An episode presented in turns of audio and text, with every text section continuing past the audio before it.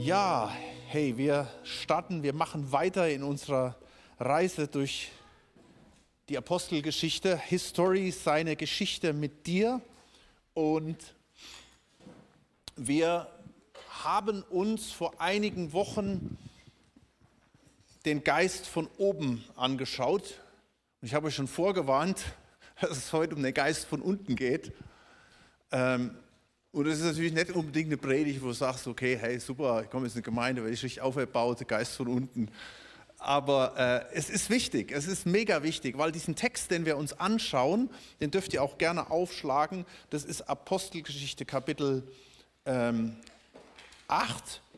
Und diese, diesen Text, den haben wir uns aufgeteilt. Oh, wir haben schon Viertel nach zehn. Mal schauen, wie wir das hinkriegen jetzt. Äh, diesen Text, den haben wir uns aufgeteilt in zwei Predigten, weil da ist, zum einen ist da die Rede davon, wie der Geist Gottes wirkt. Ich habe es eben schon im Gebet gesagt, ja. Ihr werdet Zeugen sein. Der Heilige Geist wird auf euch kommen und ihr werdet meine Zeugen sein. Und es ist passiert in der ersten Gemeinde. Wir sehen, wir haben das bereits schon gesehen, da wurden Menschen geheilt, da hören Menschen von Gott, sie lassen sich verändern.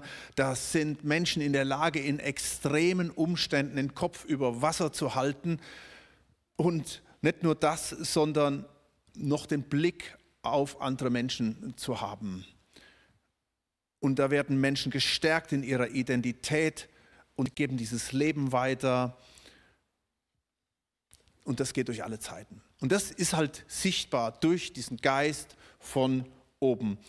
Aber es gibt tatsächlich nicht nur den Geist von oben, das sehen wir eindrücklich in dieser Geschichte, sondern es gibt auch den Geist von unten. Und wenn du mal den Geist von unten googelst, das musst du jetzt nicht machen, ich weiß nicht, vielleicht liegt es auch an meinem Algorithmus, wie ich im Internet unterwegs bin, keine Ahnung. Wenn du das googelst, dann kommt direkt äh, auf, bei mir auf der zweiten Seite und immer wieder Berliner Erklärung. Wer hat schon mal was von der Berliner Erklärung gehört? Wow, gar nicht viel. Das müssten wir eigentlich heute mal drüber sprechen. Ist auch eigentlich gut, dass ihr nichts davon gehört habt. Vor 20 Jahren war das noch anders gewesen. Da ging das noch durch alle Munde, weil äh, ich fasse mich jetzt aber doch ein bisschen kurz hier. Ich könnte euch jetzt die ganze Berliner Erklärung ähm, äh, zitieren. Die Berliner Erklärung, da kamen 1909 5, 56 leidende Brüder, also mit T, nicht leidend, sondern leitende Brüder aus verschiedenen Kirchen und Freikirchen zusammen, um ein Manifest zu veröffentlichen gegen Bewegungen, in, in denen genau diese Dinge passierten, von denen wir die letzten Kapitel gesprochen haben. Ja? Also was, was ich auch eben kurz angesprochen habe. Nun, tatsächlich ist das immer so, äh, wo viel passiert, da ist nicht alles Gold, was glänzt. Ja, das sehen wir nämlich auch in unserer Geschichte heute. Da ging richtig die Post ab, da passierte richtig was und plötzlich schleicht sich da was rein und denkst, was hat denn das da zu suchen? Nun, tatsächlich war das auch 1909 so. Da schwappte eine Erweckungsbewegung durch fast alle Kirchen und Freikirchen und alles Mögliche. da passierten Phänomene, die waren umwerfend im wahrsten Sinne des Wortes, wenn ihr wisst, was ich meine. Auf jeden Fall sind da viele Dinge passiert. Und dieses 1909 hat zu einer Spaltung geführt in der Christenheit. Es, die hat sich dann aufgeteilt in evangelikal-konservativer Richtung und in charismatischer Richtung. Ja, Pfingstbewegung, charismatische Bewegung. Und äh, das hat sich wie so ein Graben durchgezogen durch viele Bewegungen bis vor gefühlt 20, 30 Jahren und ich merke das anhand von eurer Reaktion, dass viele gar nicht mehr wissen, was ist denn das überhaupt? Äh, ich finde es ein gutes Zeichen, genau. Da heißt es zum Beispiel in dieser Erklärung, die sogenannte Pfingstbewegung ist nicht von oben, sondern von unten. Sie hat viele Erscheinungen mit dem Spiritismus gemein. Es wirken in ihr Dämonen, welche vom Satan mit List geleitet Lüge und Wahrheit vermengen und so weiter und so fort. Dann heißt es weiter, da gibt es tatsächlich Leute, die in Treue und Hingabe ihren Dienst machen aber äh, wir müssen uns da nicht irre machen lassen, auch wenn da Teilungen, Zungen und Weissagungen geschieht, das ist nicht von oben, ja, und so weiter. Und äh, was noch ein wichtiger Zusatz, äh, dass da sogar äh, gegen die wei klaren Weissagungen der Schrift Frauen, sogar junge Mädchen, leidend im Mittelpunkt stehen. Muss ja mal gesagt werden, ja. Und es geht also, könnt ihr ja mal googeln und das mal durchlesen, ja. Ähm, nun, was will ich damit sagen? Zurück zu den Wurzeln, zurück zu unserem Text, den wir uns heute Morgen anschauen. auch in dieser jungen Gemeindebewegung gab es seltsame Gewächse, aber die haben keine Jerusalemer Erklärung geschrieben und haben gesagt, das wollen wir hier mal sagen, hier, da wollen wir einen Spuk mal ein Ende machen, sondern was sie gemacht haben, sie haben diese einzelnen Leute geoutet und gezeigt, Moment, hier stimmt was nicht. Und das ist immer ganz wichtig, ja. Das ist so ein bisschen auch, was Doro vorhin gesagt hat. Wir müssen immer aufpassen, wir hören irgendwas und dann fahren wir mal kurz mit dem Mähdrescher drüber und äh, rasieren dann alles ab. Und das schauen wir uns jetzt mal an. Es geht hier in unserer Geschichte um einen gewissen Simon Magus. So wird er genannt. Simon der Zauberer. Magus lateinisch für Zauberer. Und wir schauen uns mal diesen Simon Magus an. Gut. Dazu steigen wir wieder in diesen Text ein, den wir vor ein paar Wochen uns angeschaut haben. Und natürlich auszugsweise, weil in diesem Text geht es ja eigentlich um Philippus, um die Erweckung und alles Mögliche. Aber da geht es auch zwischendurch, und die Verse haben wir ausgelassen letztes Mal, um diesen Simon Magus. Da heißt es, aber ein Mann namens Simon hatte zuvor in der Stadt Zauberei getrieben und das Volk von Samaria in seinen Bann gezogen, indem er sich als etwas Großes ausgab. Ihm hingen alle an, klein und groß, indem sie sprachen, dies ist die große Kraft Gottes. Sie hingen ihm aber an, weil er sie so lange durch seine Zaubereien in seinen Bann gezogen hat. Nun, ob er trickste oder ob es sich okkulte Mächte, um okkulte Mächte handelte, wissen wir nicht. Vermutlich ging es hier um Okkultismus, weil da passierten wirklich Dinge. Und er zog Menschen in seinen Bann. Offensichtlich eine richtig große Nummer. So, und dieser jemand, der bekehrt sich dem alle nach, also richtig so eine große Nummer und der, ein Promi, und der bekehrt sich. Da heißt es weiter im Vers 13, Simon aber glaubte auch und hielt sich, nachdem er sogar getauft war, beständig zu Philippus. Also fast schon wie so ein, Entschuldigung mal den Vergleich, so ein Justin Bieber, ja, der sich bekehrt und in die Hillsong Church nach New York ging und dann nur noch mit dem äh, Pastor Karl Lenz rumhing. Da kann man also ganz viele Fotos sehen und so weiter. Also richtig eine Nummer und das ging richtig durch die Presse, durch die Weltpresse durch. Wow, Justin Bieber hat sich bekehrt und er wurde da vorne getauft und ja, also so richtig, da ging richtig die Post ab, ja. Aber dieser Simon hier, dieser Simon Markus, äh, war offensichtlich weniger fasziniert von diesem neuen Leben, was er in Jesus hatte, als vielmehr von dem, was da passierte. Denn es heißt weiter,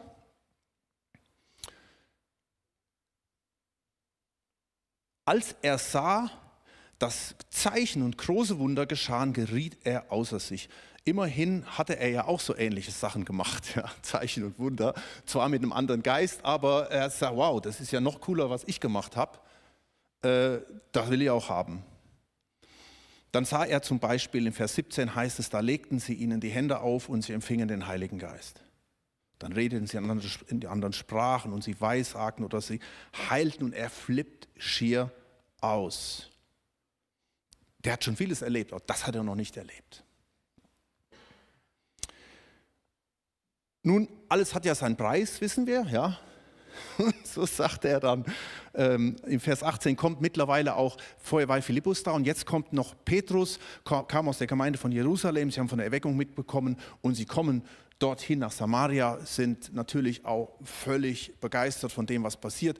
Und Simon Markus kommt auf Simon Petrus zu in Vers 18 und da heißt es, als aber Simon sah, dass durch die Handauflegung der Apostel, also hier ist Simon Markus die Rede, durch die Handauflegung der Apostel der Heilige Geist gegeben wurde, brachte er ihnen Geld und sprach, gebt mir diese Vollmacht, damit jeder, dem ich die Hände auflege, den Heiligen Geist empfängt.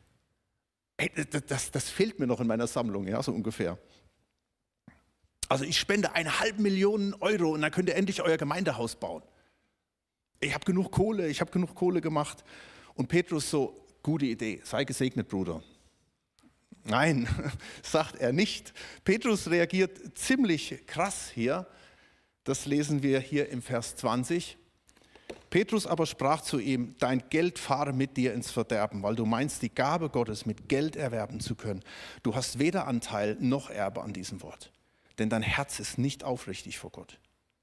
So tu nun Buße über diese deine Bosheit und bitte Gott, ob er dir die Tücke deines Herzens vielleicht vergeben mag.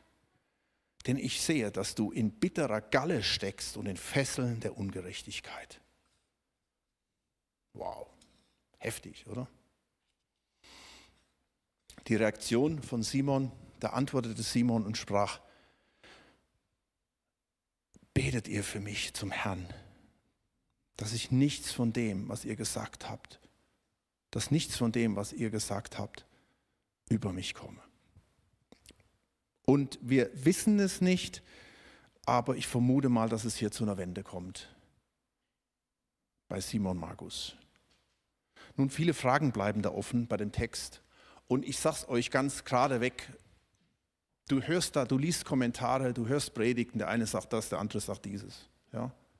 Das ist halt eben oft so. Deswegen, ich lege hier auch nur aus, und es ist auch gut so, ähm, dass jeder prüfe für sich. Ähm, Frage 1 wäre, was war mit dem los? Was war das für ein Typ? Hat er überhaupt kapiert, worum es ging? Und da sagen natürlich jetzt viele, nee, der war gar nicht richtig bekehrt. Philippus hat das irgendwie nicht gecheckt, der hat keinen richtigen guten Job gemacht, ja, der hat das halt nicht gemerkt und hat einen Tau. Ich persönlich, ist wieder meine ganz persönliche Meinung, ähm, ich sage doch, er, da steht, er glaubte und er war getauft und er war ständig mit den Christen und mit Philippus zusammen. Nun, wenn das aber so war, wie kann Petrus so mit ihm ins Gericht gehen? Ja? So lieblos, der arme Simon.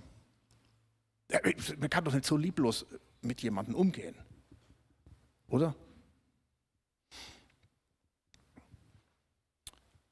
Nun vielleicht ein kleiner Einschub. Wir, wir gehen ja durch die ähm, Apostelgeschichte und sagen, nennen diese, nennen diese Apostelgeschichte His Story seine Geschichte mit dir. Und wir lesen, und ich finde das so faszinierend, wir haben in der Apostelgeschichte die Geschichte von, ähm, die Gott schreibt mit verschiedenen Leuten.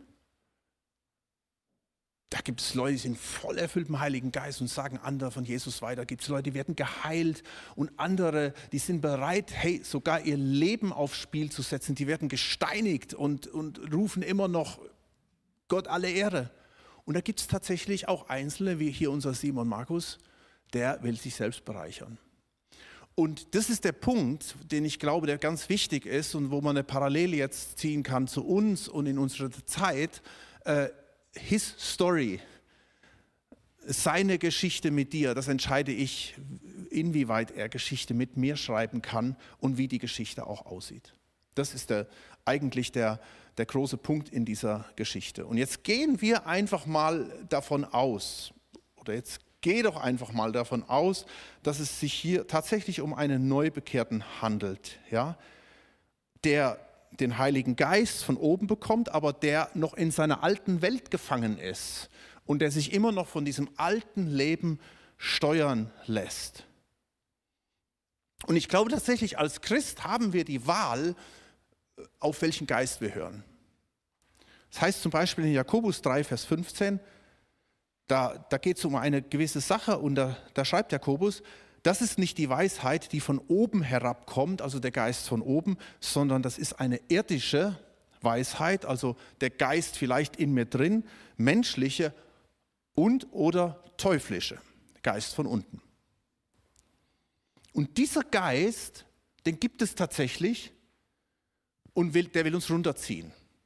Deswegen ein was Teuflisches, was Dämonisches. Es, wir, wir glauben, dass es einen Gott gibt. Wir glauben, dass es einen Gott gibt, der uns verändern will, der gekommen ist, um uns zu retten, um uns zu erlösen, um uns neues Leben zu geben. Aber wir wissen auch, dass es die Gegenseite gibt. Und deswegen heißt es in Epheser 5, Vers 6, lasst euch von niemand mit leeren Worten verführen. Diese ganze Geschichte hier, diese ganze Geschichte hier, mitten in der Erweckungsgeschichte von der ersten Gemeinde, ist so übel, so dunkel und passt eigentlich gar nicht ins Bild. Ja? Hier passieren wunderbare Dinge und plötzlich werden die von einer Person missbraucht. Und wie gesagt, was wir nicht tun, wir spülen nicht alles in Gully runter und sagen, ja, habe ich mir doch gedacht, das ganze Christenzeug, das bringt doch alles nichts. Die ganzen Phänomene, das schaffen wir mal alle ab, Berliner Erklärung, und dann gehen wir mal hier unseren äh, konservativen Weg weiter. Nein, äh, hier passiert was innerhalb des, der Aufbrüche und das wird geoutet. Und das hat tatsächlich auch einiges mit uns zu tun. Das Schlimmste ist, und ich denke, das ist uns zur Warnung geschrieben, dieser Text, dass uns dieser Geist von unten, was das auch immer ist, was uns, du kennst das ja, wenn man so sagt, das zieht mich runter. Der hat mich runtergezogen. Oder ich, ich merke so eine Bedrückung. Nun, das ist etwas, was dich runterzieht. Und dazu sagt Petrus in Vers 20, dein Geld fahre mit dir ins Verderben. Das heißt nicht, wie ein Ausleger sagte, hier steht übertragen, fahr zur Hölle. Ja, das steht hier nicht. Das sagt auch Petrus nicht. Aber er sagt im Grunde genommen, hey, das, was hier passiert, du bist gerade im Begriff, voll abzudriften und das wird dich runterziehen.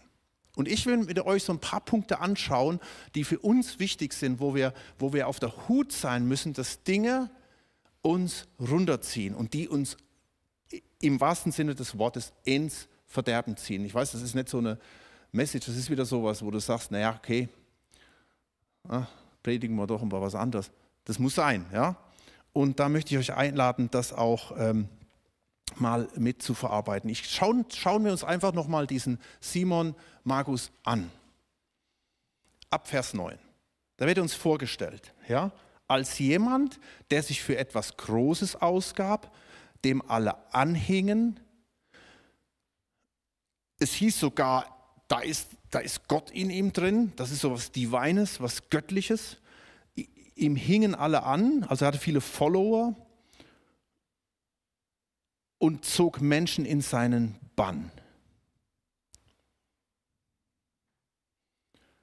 Das machte ihn aus. Und ich glaube auch, das hat er nicht ganz abgeschüttelt. Da ist dieser Promi, der kommt zum lebendigen Glauben an Jesus, aber das hängt ihm noch an. Dieser Mann war vermutlich, muss man immer sagen, da steht ja nicht die, da eine, eine, eine Predigt dazu, sondern wir, wir lesen nur eine Geschichte. Dieser Mann war vermutlich in seiner Identität, Identität getrieben von sich selbst. Er hielt sich für etwas Großes, zog Menschen in seinen Bann und er sonde sich in der Verehrung von Menschen.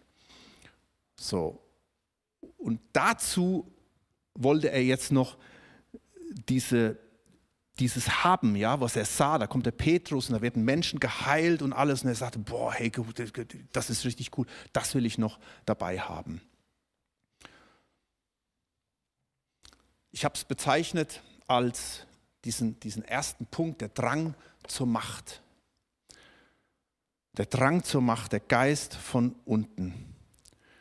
Wir erleben es doch immer wieder, wie Menschen zu Fall kommen, die von sich behaupten oder so was Großes sind, ja, die nach hohem streben.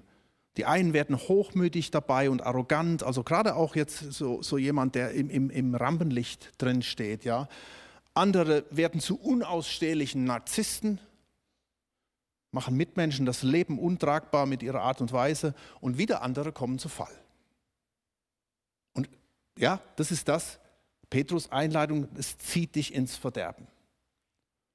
Und das passiert dir im Job, das kannst du in deinem Umfeld beobachten. Und das macht auch tatsächlich vor der christlichen Szene nicht halt.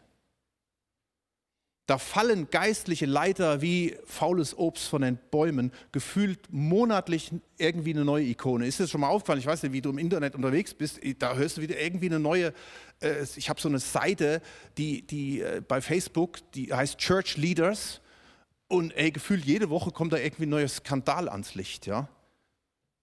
Und das Schlimme dabei ist, diese Ikonen, diese christlichen Ikonen, die ziehen noch einen Haufen Leute mit sich in den Abgrund. Ja, und dann gibt es halt viele Christen, die schreiben dann entweder Berliner Erklärung, sagen, das kannst du alles vergessen, oder sie verabschieden sich halt von diesem ganzen Kram. Ja. Paulus schreibt in 1. Korinther 8, Vers 11 zum Beispiel, das passiert, wo jemand durch sein falsches Verhalten einen Bruder verderben kann. Das ist tatsächlich möglich. Und das muss geoutet werden, das muss ans Licht kommen. Da kommt zum Beispiel ein Megastar-Pastor zu Fall, die Bewegung geht den Bach runter und Christen werden heimatlos und nicht selten verbittert.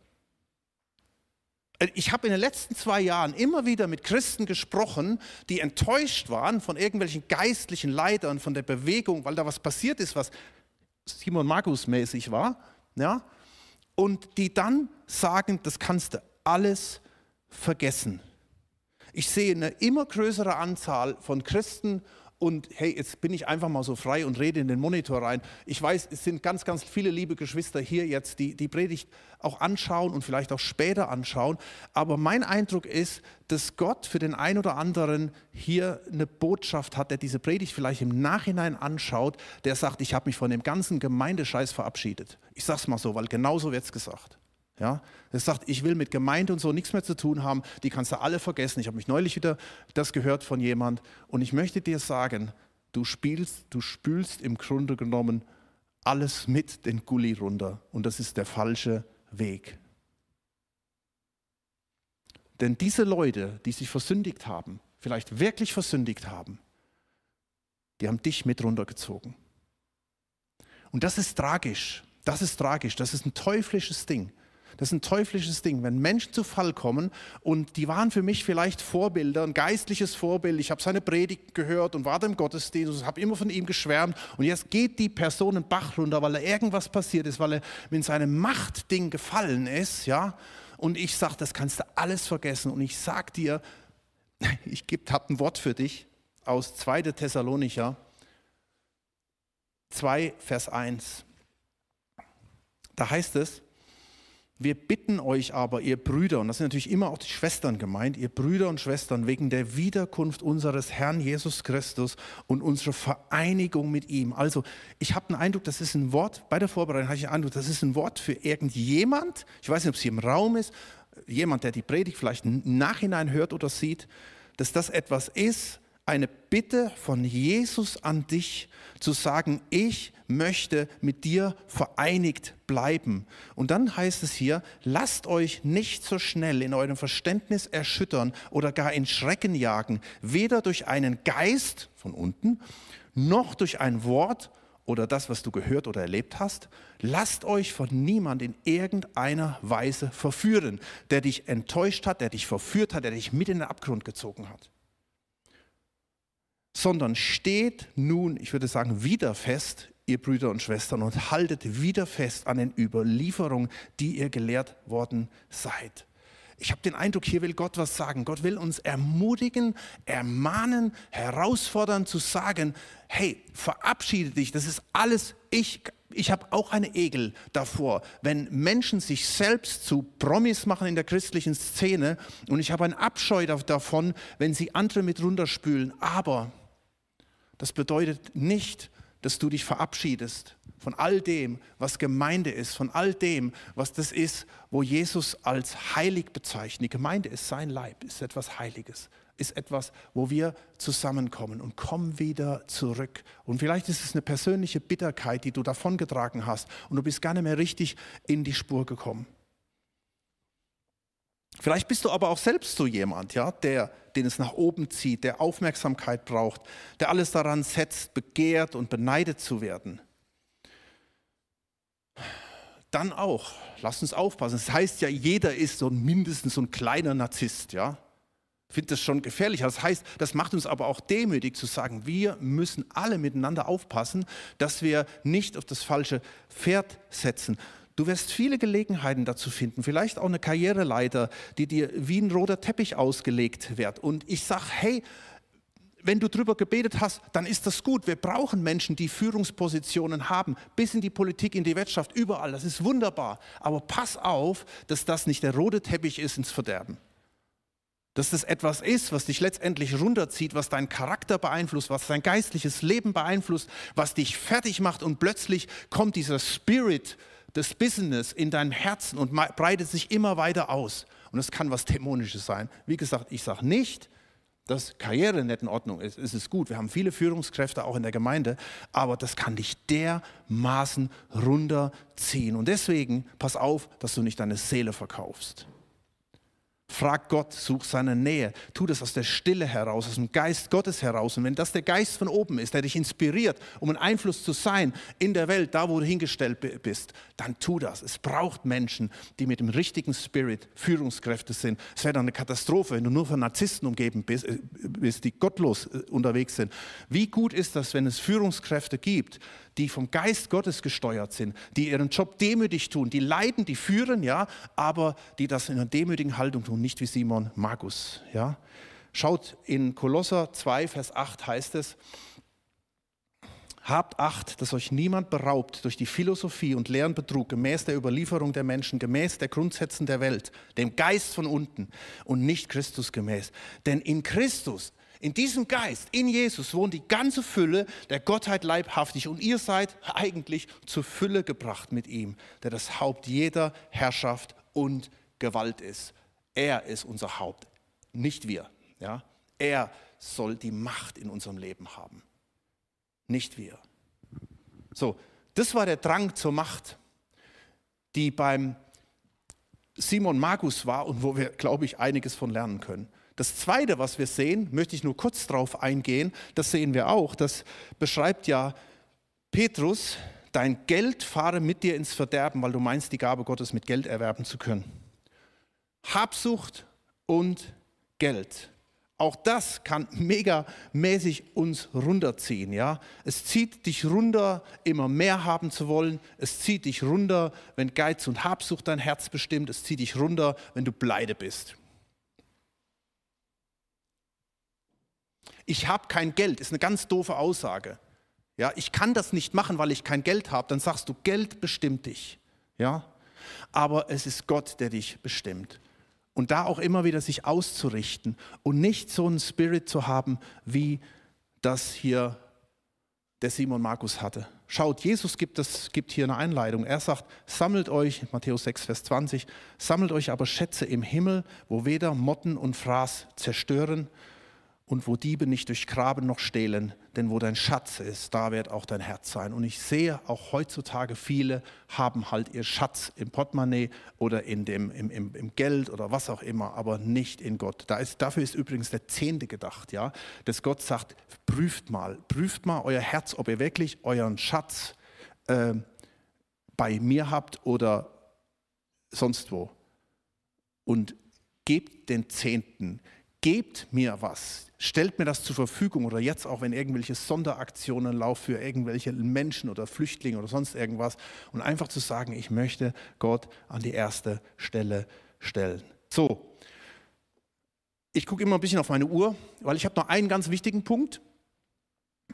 Wir haben ja zwei Sachen angeschaut, ja, wir haben Macht und Geld angeschaut und dann kommt natürlich wieder äh, ein Vers, den ich schon ganz häufig gebracht habe, der aber auch ganz wichtig ist. Macht, Geld, was fällt uns dazu ein? Ein Vers, den wir halt eben in 1. Johannes 2, Vers 16 haben, der uns beschreibt, wie der Geist von unten wirkt in drei Bereichen. Denn alles, was in der Welt ist, ich zähle es nochmal auf, wie wir es eben gesagt haben. Ich sage mal, erstens dieser Hochmut des Lebens, Macht. Zweitens, Begierde der Augen, Geld. Drittens, das fehlt uns jetzt noch, die Lust des Fleisches, Sex. Da lesen wir jetzt beim Simon Markus nichts.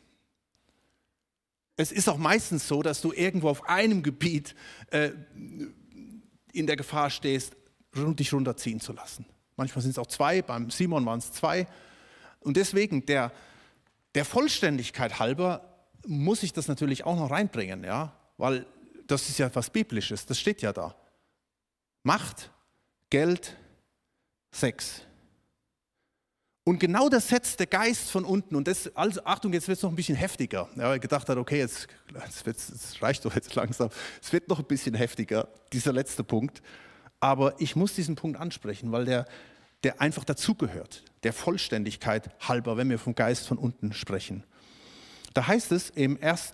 Thessalonicher 4, Vers 1, weiter nun, ihr Brüder und auch wieder Schwestern, bitten und ermahnen wir euch in dem Herrn Jesus, dass ihr in dem noch mehr zunehmt, was ihr von uns empfangen habt. Was sagt, sagt der Paulus hier wieder? Zunehmt, Geist von oben, mehr, mehr. ja, seid ständig gefüllt mit dem Heiligen Geist. Und dann geht es weiter, nämlich wie ihr wandeln sollt und Gott gefallen sollt. Denn ihr wisst, welche Gebote wir euch gegeben haben im Auftrag des Herrn. Ja, wir haben das Wort Gottes, was uns dahin führen will. Er will, dass wir zunehmen, dass wir wachsen, dass wir von diesem Geist bestimmt sind und uns nicht runterziehen lassen. Dass wir sagen, dein Wille geschehe, wie im Himmel so auf Erden. Ich finde das ein interessantes Gebet, Gebet ja. Das, denn, denn warum ist der Himmel Himmel? Weil im Himmel Gottes Wille geschieht. Ja. Und wenn sein Wille geschieht, dann haben wir das ein Stück weit. Sein vollkommenen Willen in unserem Leben. Schaut, da heißt es weiter. Denn das ist der Wille Gottes, eure Heiligung. Immer mehr von ihm. Und dann steht im gleichen Satz, dass ihr euch, und jetzt kommt nämlich diese dritte äh, Falle, dieser dritte Aspekt des Geistes von unten, dass ihr euch von, ich sage es bewusst, das griechische Wort Pornea enthaltet. Ihr merkt schon, was da drin steckt. Ja? Vers 7 heißt es dann, denn Gott hat uns nicht zur Unreinheit berufen, sondern zur Heiligung. Deshalb, wer dies verwirft, der verwirft nicht Menschen, sondern Gott, der doch seinen Heiligen Geist von oben gegeben hat. Weißt du, was hier steht?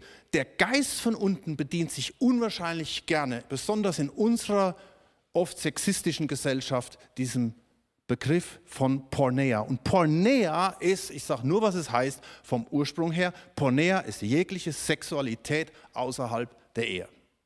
So, und jetzt ist natürlich die Frage, wofür fängt das an? Da lassen wir mal die Medien sprechen. Also nicht hier irgendwie, keine Ahnung, Kommentar, sondern was sagen denn die Medien, wo das anfängt?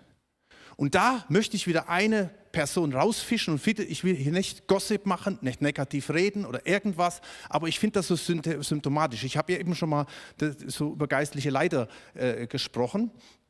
Nun, gerade im Moment äh, kursiert wieder ein Riesenskandal in der, in der, in der Welt um einen Megachurch-Pastor. Und da schreibt die USA Today am 9.4. beschreibt das als ein Sexskandal und sie, ich sage euch mal, was sie da beschreibt. Da heißt es, Skandal Nummer eins liegt schon neun Jahre zurück, kommt jetzt gerade raus und wörtlich heißt es da, es gab unangemessene Textnachrichten dieses Pastors an eine Mitarbeiterin, also WhatsApp, ja. Und du sagst, was ist denn dabei? Das werde die Welt als Sexskandal, als, wenn du so willst sagen, Ponea und sagt, das geht gar nicht. Und dann kommt noch ein zweites Ding dazu, Skandal Nummer zwei, steht auch in diesem, in diesem Zeitungsartikel. 2019, während der Jahreskonferenz dieser Kirche, als Pastor XY mit einer Frau in einem Hotelzimmer gefunden wurde. Hatten sie Sex? Soweit ich weiß, nein. Der war nur im Hotelzimmer. Er sagt nachher, er hätte sich in der Tür verirrt. Der hat zu viele Tabletten genommen und ein bisschen zu viel getrunken. Das war seine Entschuldigung. Ja? Die Presse sagt, Textnachricht mit unangemessenen Bemerkungen und sich aufhalten mit einer Frau in einem Hotelzimmer nachts.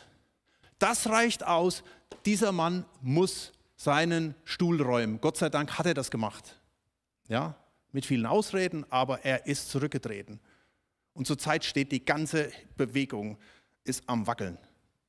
Ich will nur damit sagen, die Welt ist viel strenger wie wir häufig. Wenn ich sage, Sex außerhalb der Ehe, sagt er, der konservative Pastor davon, das fällt ihm eigentlich ein. Wir leben doch hier in einer freien, offenen Welt. Nein, die Beurteilung ist eine ganz andere. Da fängt es schon an bei einer WhatsApp-Nachricht und da fängt es schon an, wenn du mit einem, mit jemand in einem Zimmer dich aufhältst.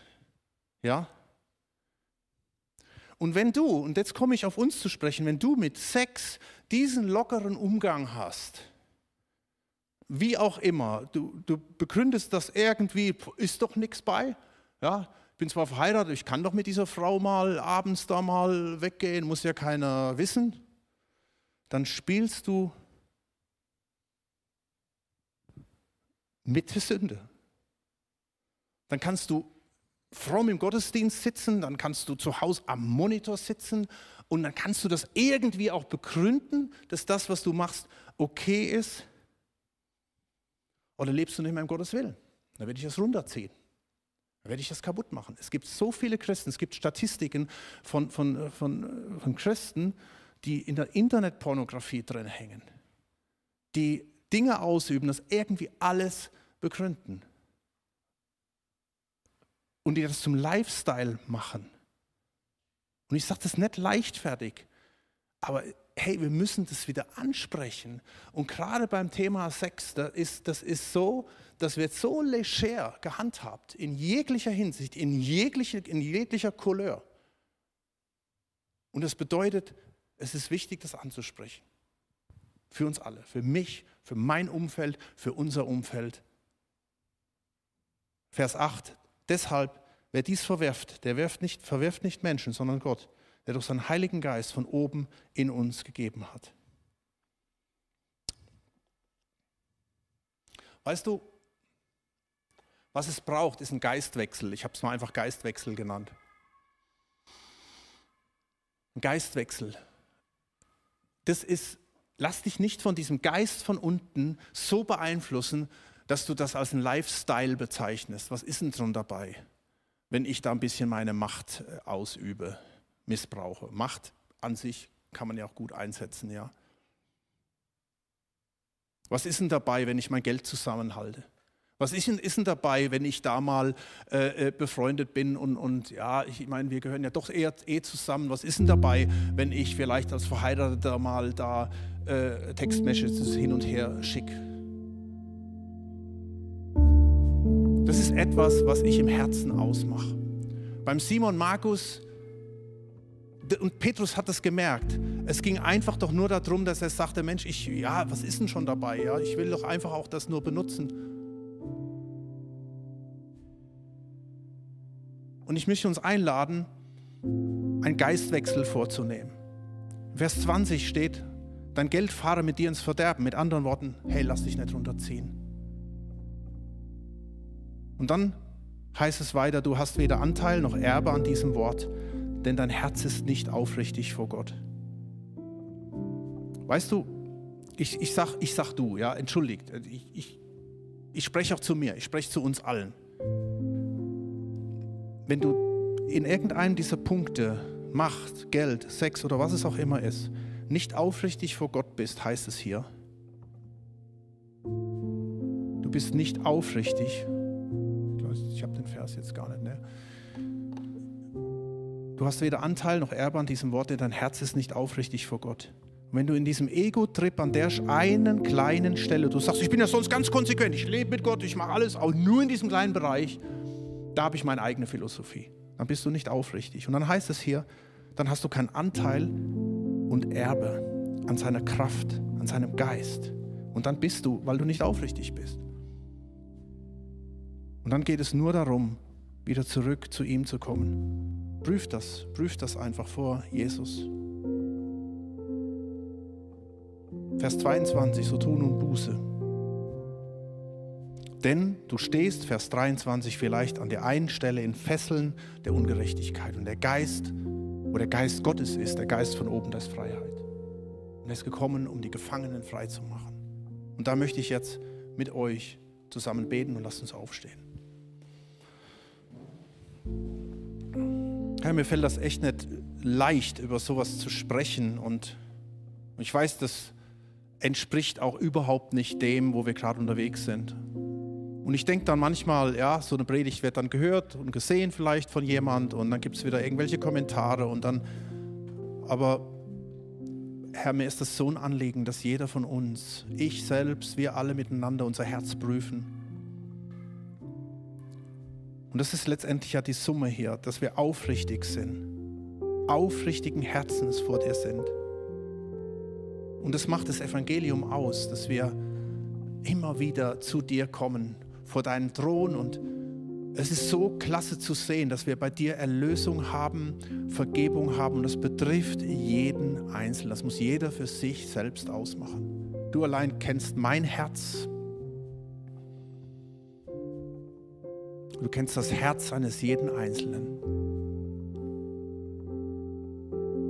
Ich möchte euch noch mal ein Vers weitergeben aus Römer 2, Vers 4. Da steht, oder verachtest du den Reichtum seiner Güte, Geduld und Langmut und erkennst nicht, dass dich Gottes Güte zur Buße leitet? Boah, Herr, du bist da, du bist ein liebender Gott, du bist einer, der uns wieder aufnehmen will, wie diesen verlorenen Sohn, der in seine Arme schließen will. Und danke, dass du in unseren Herzen arbeitest. Und wir dürfen jederzeit, haben wir die Möglichkeit, zurück zu dir zu kommen. Und ich möchte das einfach jetzt hier auch bringen, wo vielleicht jetzt der Einzelne sieht oder hier ist oder sieht oder hört, irgendeine Sache, sei es Macht, sei es Bitterkeit, sei es Habsucht, sei es irgendein Bereich in der Moral, in Pornea, das vors Kreuz bringen. Und das Gute ist, wir können jederzeit, jederzeit zurückkommen zum Thron der Gnade, Vergebung empfangen und abgeben und, und wirklich auch nicht nur einfach so mal oberflächlich, sondern vielleicht sogar Hilfe in Anspruch nehmen, weil beim Simon Markus war das ein Lebensstil, war das etwas, was man nicht einfach durch eine Taufe wegkriegen konnte. Das musste in die Seelsorge. Und ich bitte dich für diejenigen, die das betrifft, dass sie bereit sind, auch da ihr Herz zu öffnen, Vergebung anzunehmen und Hilfe anzunehmen. Und wir wollen einfach mit dir unterwegs sein.